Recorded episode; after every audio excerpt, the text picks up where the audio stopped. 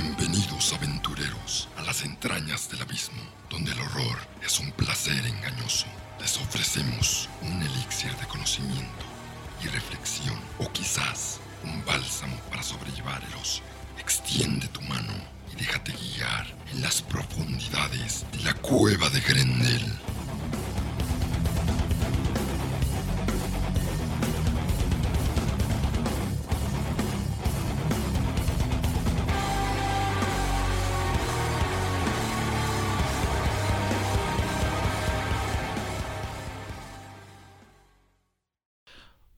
Bienvenidos aventureros, soy Andrés Rodríguez y este episodio de La Cueva de Grendel vamos a regresar a la animación, vamos a regresar a las caricaturas y vamos a hablar sobre cómo estas, estas historias, estas narraciones animadas son más de lo que podemos comprender.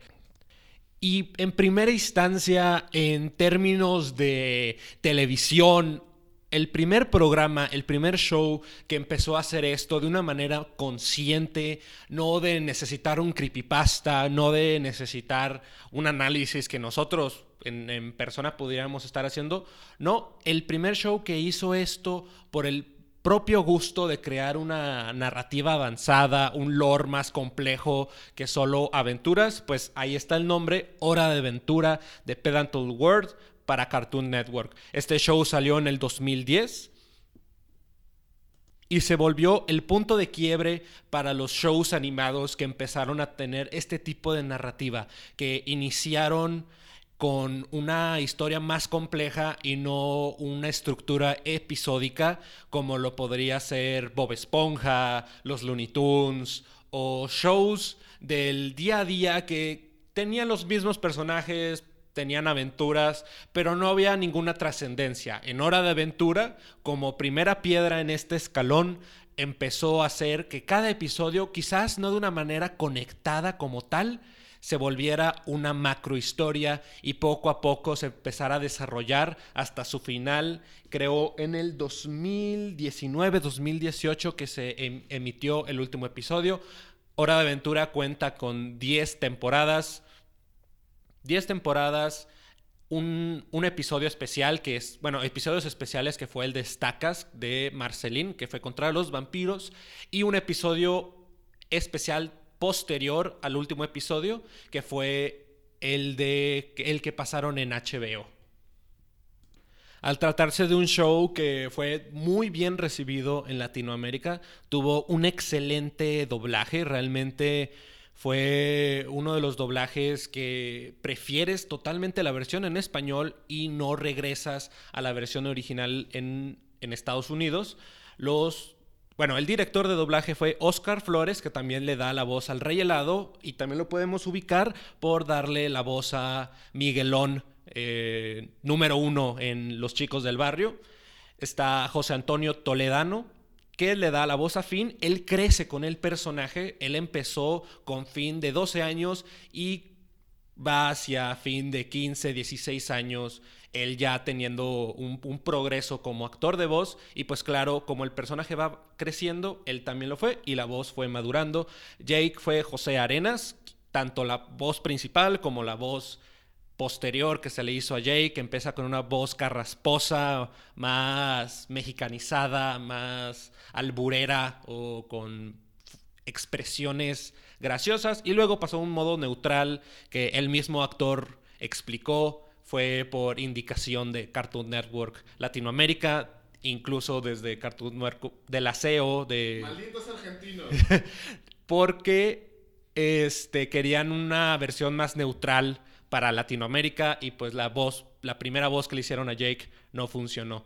Luego está Carla Falcón, que le dio principalmente la, voz a la dulce princesa. Hubo ciertos episodios donde era otra actriz, pero ella fue la que este, estuvo en más temporadas y de una manera más constante. Hora de Aventura fue creado por Pendantal World. Él abandona el show a mitad de su programación, él deja de ser partícipe en la creación, en la narrativa. Él dice, él explica por cuestiones personales, depresión, demasiada presión para estar creando un show constantemente y se aleja y se vuelve como un productor. Él solo le da luz verde a, los episodios para que salgan, más ya no está en la mesa de creación. Sin embargo, Penalty World ha tenido varios trabajos. Este, dato curioso, su mamá fue animadora, era, era animadora en con, Los Simpson. Ella, ella participó mucho tiempo en las animaciones de Los Simpson en, las primeras temporadas. Él, con el gusto de, la profesión, también se hizo parte de la animación, pero bueno, luego este, cayó en este hueco de, de quererse alejar de sus creaciones y regresa con Midnight Gospel que salió para Netflix con una visión muy surrealista, una animación bastante eh, descabellada, bizarra, abstracta, que eso mismo, ese mismo estilo lo podemos ver en varios episodios extraños, realmente raros de, de La Hora de Aventura. Hay un episodio donde creo que Finn reencarna constantemente en la cadena alimenticia donde pasa de ser a un germen, luego de un germen a una planta, de una planta a un gusano, de un gusano a un pájaro y de un pájaro a un cadáver que es comido por gérmenes y gusanos y, bueno, bacterias en sí. Pero es toda la cadena y es como que para comprender el ciclo de la vida y está este personaje, ¿no? El, el hombre mágico que hace atrocidades con su magia y hace que Finn tenga como que esta epifanía sobre el ciclo de la vida común. No sé, no sé explicarlo de una manera más simple. Pero Hora de Aventura, como lo pueden ver, realmente fue un programa extraño. Desde sus principios algo estaba mal, algo estaba como en el fondo diciéndonos que esta, esta serie es rara. Mucha gente, quizás de las, de las generaciones este, previas a, este show que pues muchos de nosotros lo vimos pubertos, niños y ya fuimos agarrando cariño mientras crecíamos.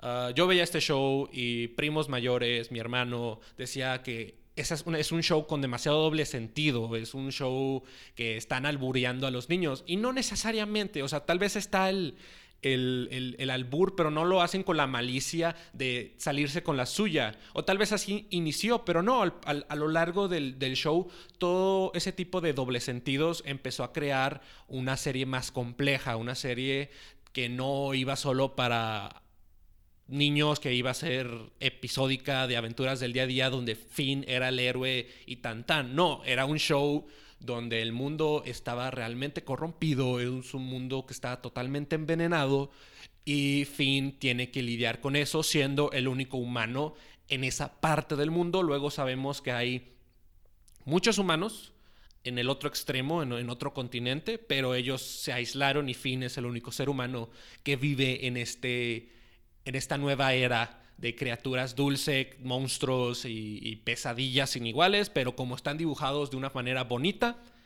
no nos crea no nos crea conflicto. Y cuando lo hacen cuando realmente hacen un personaje que esté diseñado para darte miedo como el fantasma en la casa embrujada este que era como que esta larva gigante radiactiva. ¿Qué le decía mamá? este y que Finn, lo, y que, que lo, lo, pone en su subconsciente porque le da tanto miedo que lo reprime, pero luego entendemos que es una reencarnación de Finn, fue la primera, la primera versión, no, no es cierto, la primera versión de Finn fue una mariposa, pero a lo largo de la historia hubo varias reencarnaciones y Shoko, este personaje, fue una de las, una de las primeras realmente relevantes, y luego fue Finn y en el último episodio nos damos a entender que está Shermie que es como un gato slash ratón atrofomórfico y va a seguir el mismo camino de ser el héroe, entre comillas, que va a ayudar a este mundo, pero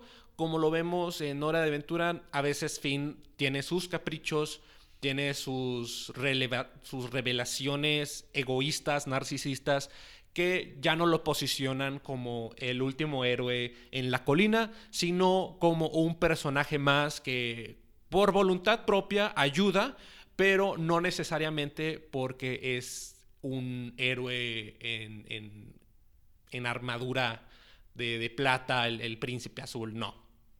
Que curiosamente tal vez por eso es un personaje con ropa azul, tal vez como que la idea del príncipe azul, pero no pasó eso.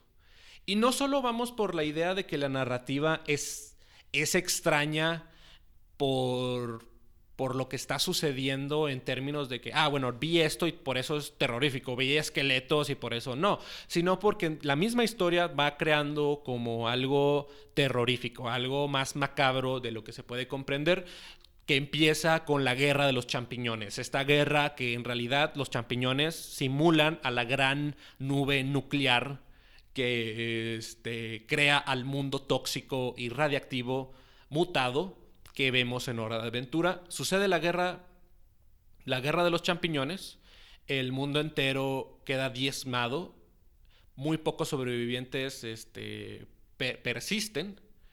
Como dije, Finn no es el único humano, pero toda la civilización en sí queda destruida.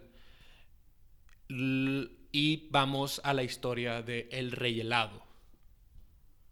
Y el Rey Helado en los primeros episodios es el villano típico, el, rey que quiere secuestrar a las princesas porque está solo, quiere hacer cosas maniáticas, pero a poco a poco vemos que el personaje, más allá de querer ser como un dominador, esclavista, supremacista del mundo de hielo, no sé cómo explicarlo, es rey de los pingüinos. Rey de los pingüinos. Vemos que sus intenciones son más infantiles de lo que podemos ver. Claro, sus acciones son malévolas y son muy terroríficas, muy viciadas, pero poco a poco vemos que el personaje está en un sufrimiento constante, no por la soledad misma, sino por su persona, por su creación. Descubrimos que el rey helado realmente su verdadero nombre es Simon y que era un doctor, un, maestro de física, un científico de primeras, que, bueno, no, creo que era un arqueólogo, era un arqueólogo de... Encuentra la corona. Encuentra la corona, sí, es cierto. Encuentra la corona y permanece con ella. Bueno, se la pone y crea todo un destrozo, de, crea todo un, un problema en la ciudad, pero se la quita, sucede la, el, sucede la sucede el cataclismo de la guerra de los champiñones, sobrevive a lo largo con la pequeña Marceline, que es esta niña vampiro, eh, hija del rey de los... un rey demonio, que se supone que es el rey de la noche, pero sigue siendo un vampiro. Es algo curioso. La nochosfera, sí, la nochosfera.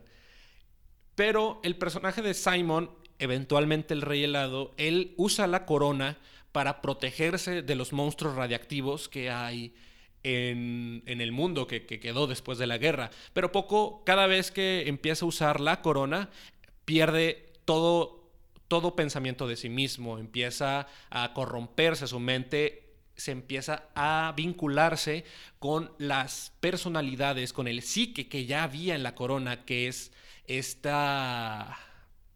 Es este pequeño dinosaurio del, del mundo, pues ya jurásico, ¿no? Pero como es un mundo totalmente fantasioso, incluso es, que había magia en una primera instancia.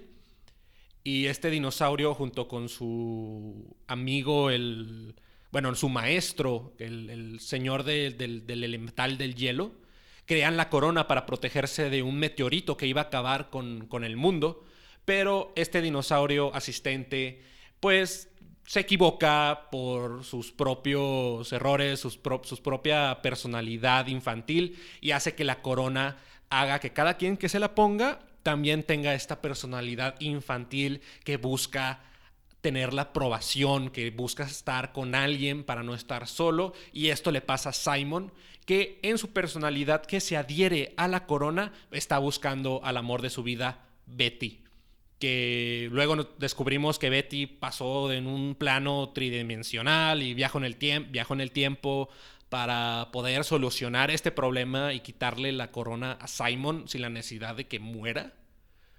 Pero eso ya lo vamos a hablar un poquito después con el final de lo que es Hora de Aventura, porque creo que el final realmente nos dejó a todos helados y concluye, ah, y concluye con una narrativa que poco a poco dejó de centralizar a Finn.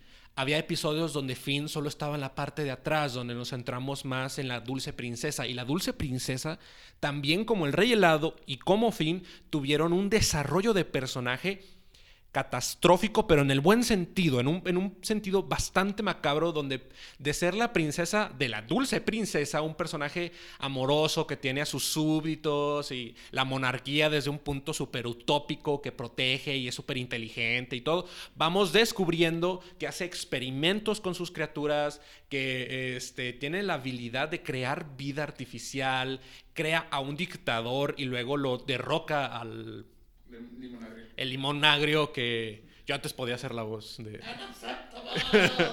y no, ya no me sale. Este, pero en preparatoria me, sale bastante. Y... ¿Cómo se llama? Vemos más facetas de, de, la dulce princesa. Incluso hace toda una misión secreta para destruir el arsenal del reino de fuego. Con toda la intención de que todos de todos los reinos estuvieran al margen, pero a su margen, que ella dijera, si yo quiero te destruyo, tú no me puedes destruir a mí, ninguna amenaza se va a acercar a mí. Y crea a los guardianes de chicle, que son estos centinelas que se ven muy bonitos en el paisaje, pero realmente pues son unos robots de destrucción. Y la dulce princesa empezamos con que ella es parte de este chicle radiactivo que quedó después de la guerra de los champiñones. La guerra de los champiñones es un punto base. De hecho es la que le da la sopa que le da el rey helado a Marceline. Exacto. Este, se, se vuelve parte fundamental desde el principio, pero la dulce princesa nace de, esta, de este cúmulo de chicle, se despega y se vuelve esta criatura consciente eh, infantil, pero consciente. Y luego está su hermano, que es un pedazo más grande, que creo que se llama Needy. Y él se vuelve como la base de la creación de, la dulce princesa. Needy va a este árbol que es como de, de regaliz. Bueno, no estoy seguro, pero es un, es un árbol dulce de caramelo y empieza a mamar del, de la raíz y crea un, un solvente, crea como que este líquido que de ahí la dulce princesa empieza a crear vida, empieza a crear este, a sus creaciones de dulce. Pero luego vemos que la dulce princesa eh, quería tener familia, se siente sola, porque Nidi realmente es un, o es un personaje que nos damos a entender que es, se queda, queda infantil, queda totalmente... Es, pues, es como un niño pequeño, pero ahí se queda realmente, es, es algo muy extraño. Y ella se siente sola, entonces crea a sus familiares, que son el primo Chicle, este, la tía Paleta y creo que el tío, el tío Gumball, algo así.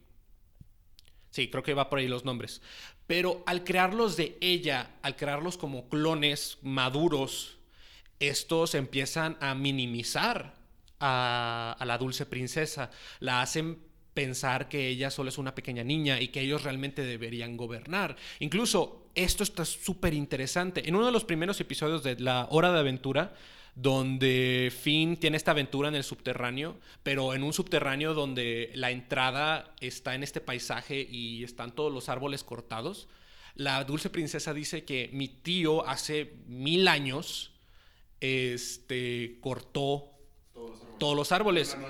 Ajá, en una noche. Y luego vemos en un episodio, cuando ella crea estos personajes, a, sus familiares, el, tío corta los árboles. Entonces yo creo que esa es una continuación bastante creíble, porque al principio decías, bueno, todo lo dicen a la y se va, pero no, todo lo que se está creando, todo el margen de, personajes, sus, sus intenciones, su backstory, sí son relevantes a lo largo de la serie, no son episódicos y por eso este, la hora, hora de aventura les digo que fue un punto de quiebre para estas historias más complejas, más, más de narrativa, tal vez infantiles, porque pues siguen siendo caricaturas, pero que mientras lo vas leyendo y vas, bueno, no lo vas leyendo, pero mientras lo estás viendo y tú vas creciendo, la serie crece contigo.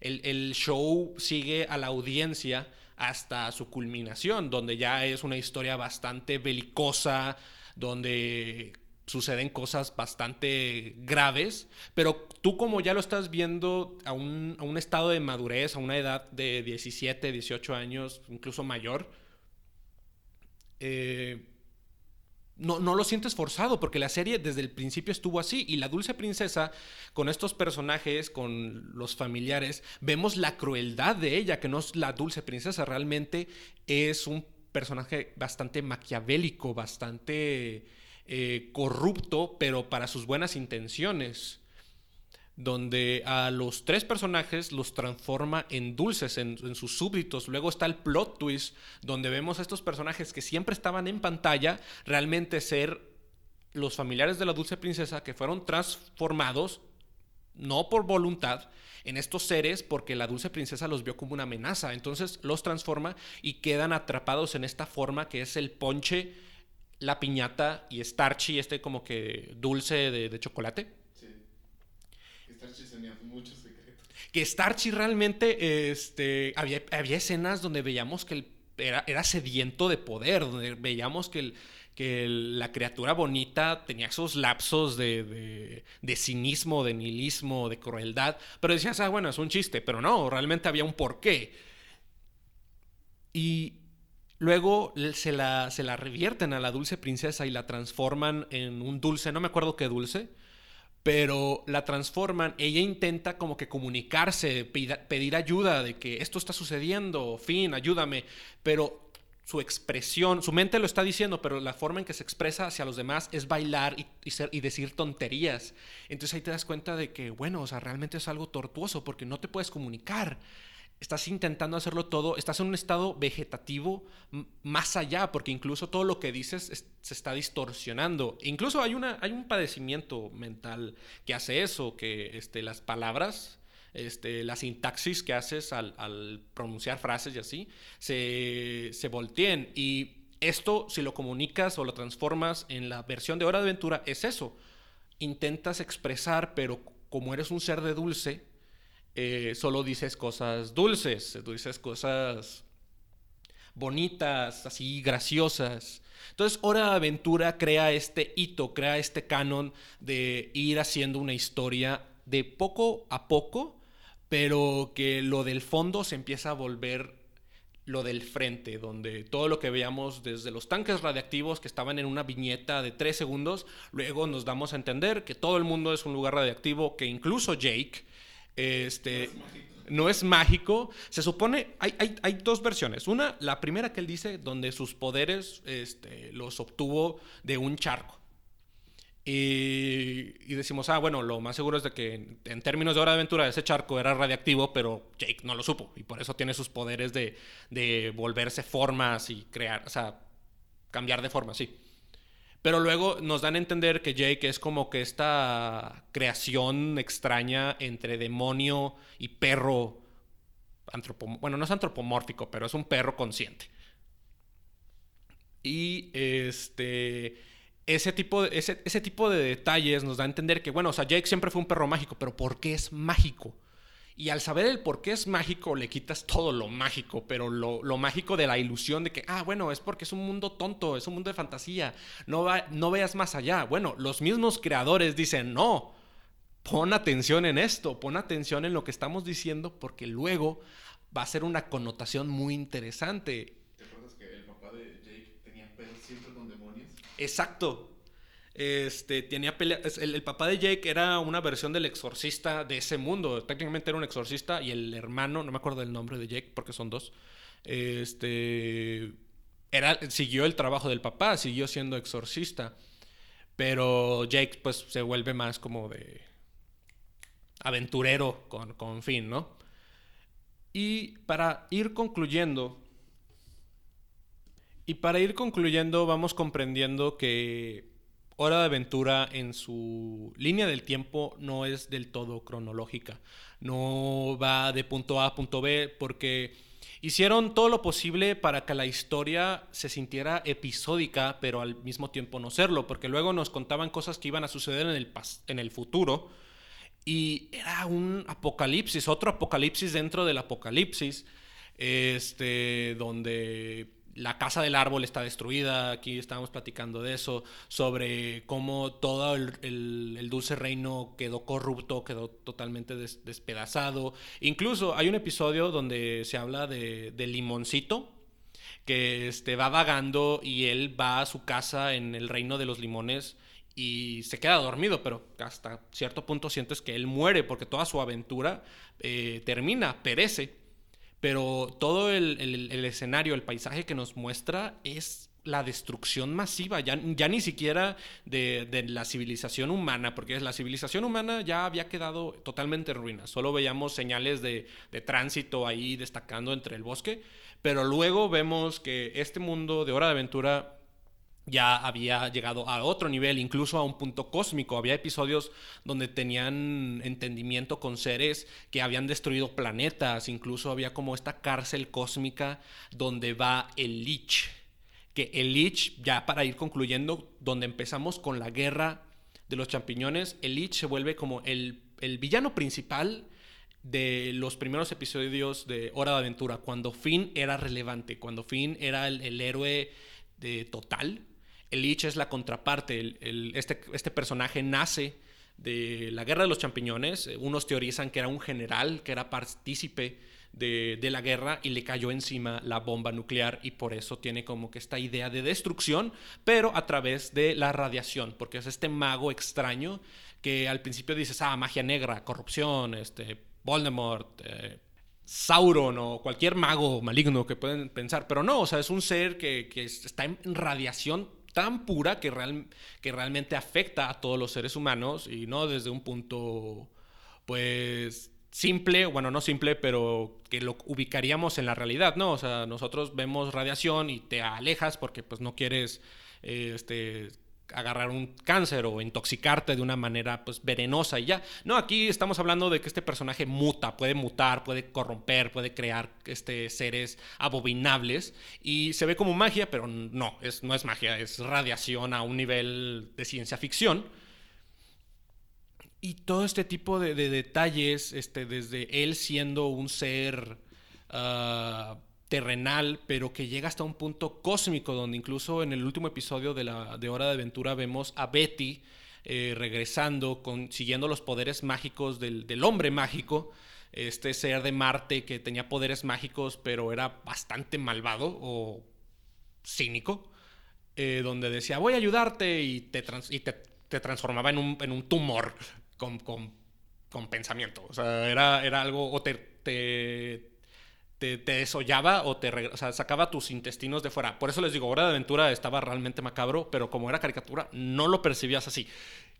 Y Betty consigue los poderes de él e intenta drenar los poderes de este ser cósmico de, la destrucción del caos encarnado que es Golb. Y lo hace para destruir a la corona, a la corona del rey helado. No sucede, no lo logra, pero este, digamos que salva al resto del mundo después de, ese error. Pero como les digo, pasamos de un, de un, mago a una entidad cósmica y de la misma entidad cósmica está el personaje de Gunther, donde hay un episodio donde el, rey de los demonios de la nochosfera, el rey vampiro, va con Gunther y le dice, este, he comido almas de, de, todos, de varios seres y nunca, había, nunca me había topado con una alma tan perversa, tan maligna. Y luego vemos que es Gunther, el bonito pingüino, mascota principal de, del rey helado. Y no, resulta que él es un ser cósmico, un dios en otro planeta que cayó en el mundo de, de Hora de Aventura. ¿No era el meteorito? Era el, era el meteorito venía en el meteorito. Creo que él, tenía que ver con el meteorito, pero es un ente cósmico. Y vemos a varios que estaban en esta prisión extraña, donde creo que también estaba el padre de Finn.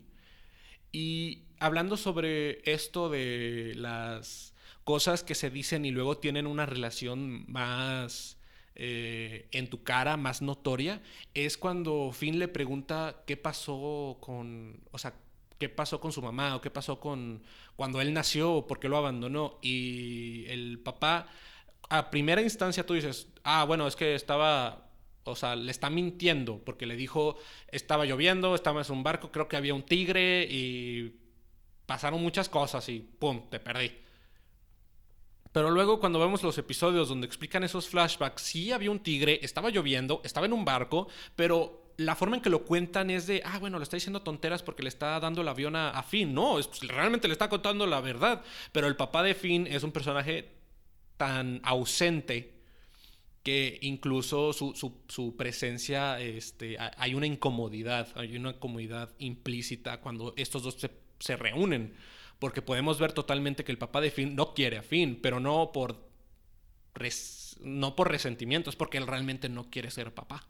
Y vemos un, un- pensamiento realmente complejo en una caricatura que empezaba con aventuras de un niño que solo quería ser el héroe, que quería ser como el héroe, el gran héroe Billy, que este, él intenta ser como él, pero poco a poco vemos que ni, ni siquiera Billy era, este, está fuera de pecados. Él también queda corrompido y Finn es el que lo salva.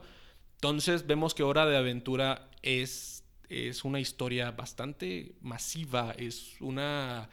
Es Tiene un lore muy extenso. tiene un, lu- un lore donde podemos sacarle sustancia de todas partes. Yo creo que todavía lo están haciendo en cómics, en novelas gráficas, en especiales que este, tal vez salgan después. Es decir, salió el especial de que se centraba en Marceline y, y la dulce princesa ya como pareja.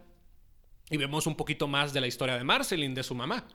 Entonces, este, es- este show sí fue el, el precursor de esta narrativa, una historia que hizo que Rebecca Sugar estuviera haciendo Steven Universe, que Gumball tuviera una noción más cínica de, de sus chistes, que Regular Show poco a poco tuviera una historia eh, que seguía siendo muy burda, pero que llegaba a un punto más épico. Ya no eran estos personajes teniendo tonteras al estilo de comedia de los noventas de, de marihuanos. No, o sea, eran estos dos personajes de, Regular Show que tenían aventuras hasta un punto de narrativa épica. Y todo empieza con esta historia de Hora de Aventura, donde ellos te invitan a estar con ellos, tener aventuras, paisajes y derrotar a los malos. Pero todo, todo, todo empieza a decaer. Este, estos segmentos vamos a estar trabajando sobre caricaturas, animaciones, tanto que vimos en la tele como los que ya se están haciendo parte del canon en internet. Desde Metal Family, eh, Has Been Hotel, Hello La Voz. Diferentes shows vamos a estar hablando a lo largo de estos cinco episodios. Nos interesa bastante la animación y creo que es, es importante darle una difusión como muchos otros programas lo, lo intentan, lo hacen y nosotros queremos ser parte de eso porque nosotros nunca abandonamos a las caricaturas, sino que crecimos con ellas y ellas crecieron con nosotros. La única que quedó muerta creo que fue Bob Esponja. Murió hace mucho. Murió hace mucho. En serio. Y ahorita- yo, yo cuando vi la, la última película, ¿Un héroe fuera del agua? no, después de esa, ¿La de Gary vuelve a casa? Sí. Este, me dio tanto coraje cuando entendí que era un show solo para promocionar su, nuevo, su nueva versión, su spin-off de Campamento Coral, Ajá. donde todos al parecer se conocían desde chiquitos y es como que... ah, o sea, basura todo lo que habían hecho las sí, y digo, no podemos decir de que, ah, bueno, es que el canon de Bob Esponja dice eso, pero, o sea, se siente tan de que ya dejen morir a Bob Esponja, o sea... Es que bailaron sobre la tumba de su creador. Oh, oh, fue horrible. Y Bob Esponja ha sido el único Nick, el único Nicktoon que ha sobrevivido a lo largo de, creo que, 20 años. Ya creo que van para 20, 15 años. No estoy seguro. Yo me acuerdo del, del aniversario de 10 años, pero no me acuerdo en, eh, qué vamos. Pero bueno, chicos, compañeros, aventureros, esto ha sido todo por nosotros, la Cueva de Grendel. Esperen más episodios, pueden seguirnos 21 años. 21 años. Rayos. Este, pueden seguirnos en la página de Facebook, también tenemos TikTok donde subimos contenido gracioso, a veces también ahí anunciamos los episodios que se estarán dando en Spotify y en diferentes plataformas de podcast. Nos pueden ver en El Pozo de Loki, un streaming que hacemos los domingos a eso de las nueve y media de la noche, donde jugamos historias de terror o cualquier tipo de videojuego donde nos haga saltar y gritar del susto. Entonces nos vemos para la próxima. Esto ha sido todo. Esto es la cueva de Grendel y como dice el outro, ya saben cuál es. Se acabó el tiempo. Las sombras asimilan tu piel, tu carne y alma. Antes de ser consumido. Nos veremos otra vez. Ya conoces el camino.